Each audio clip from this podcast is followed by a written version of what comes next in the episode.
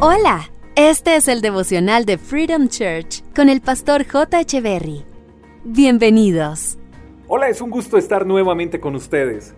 Salmos capítulo 34, verso 19 en la nueva traducción viviente dice, La persona íntegra enfrenta muchas dificultades, pero el Señor llega al rescate en cada ocasión. ¿Qué es integridad? Integridad es hacer lo correcto cuando nadie te está viendo. Y es que en ocasiones buscamos impresionar a otros con nuestra conducta, pero en los momentos en que estamos solos somos todo lo contrario a lo que estamos demostrando en público. Parecemos una moneda, con dos caras, y la Biblia nos enseña que las personas íntegras enfrentan muchas dificultades.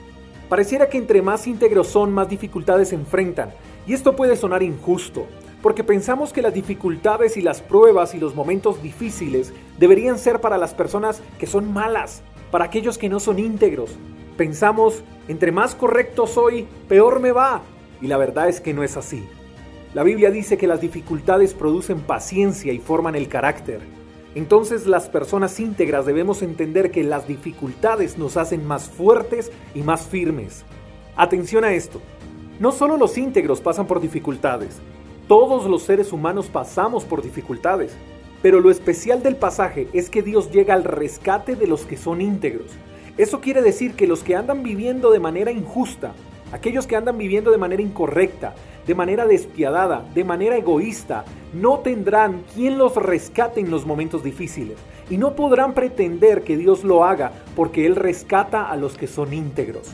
Entonces la pregunta no es ¿por qué a mí? sino ¿soy una persona íntegra? Sin importar las circunstancias, ¿estoy viviendo de manera correcta? ¿Cuál sería nuestra nota si nos calificaran la integridad? Y la integridad no es perfección. A veces creemos que ser íntegro es súper difícil porque tenemos que ser perfectos. Y no se trata de eso.